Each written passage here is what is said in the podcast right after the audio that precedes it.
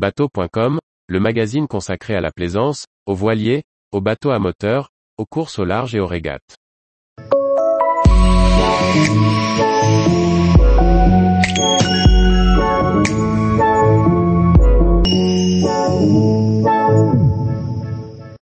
Wally Win 110, un voilier de grande croisière custom pensé aussi pour la régate.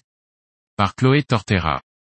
Wally renouvelle sa gamme Wally Wind, de grands voiliers en carbone à l'aménagement custom pensé à la fois pour la croisière et la régate.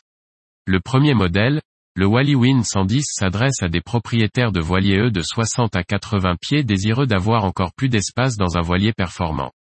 Le chantier Wally ajoute trois nouveaux modèles à sa gamme Wally Wind, de grands voiliers custom qui combinent les performances d'un voilier de régate et le confort d'un voilier de croisière roturière.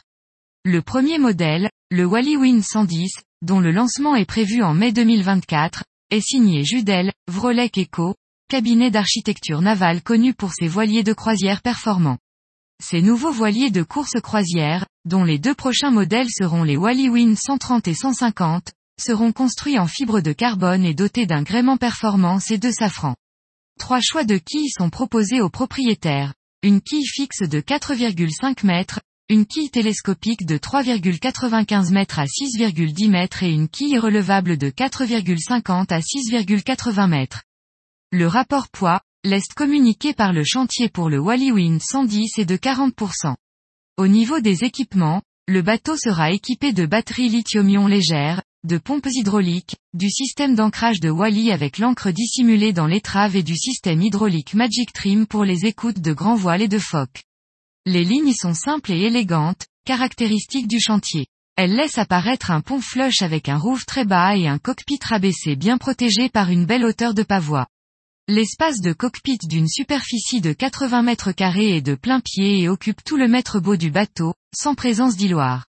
La disposition est entièrement personnalisable avec des sièges, tables et bains de soleil pour accueillir jusqu'à 15 personnes.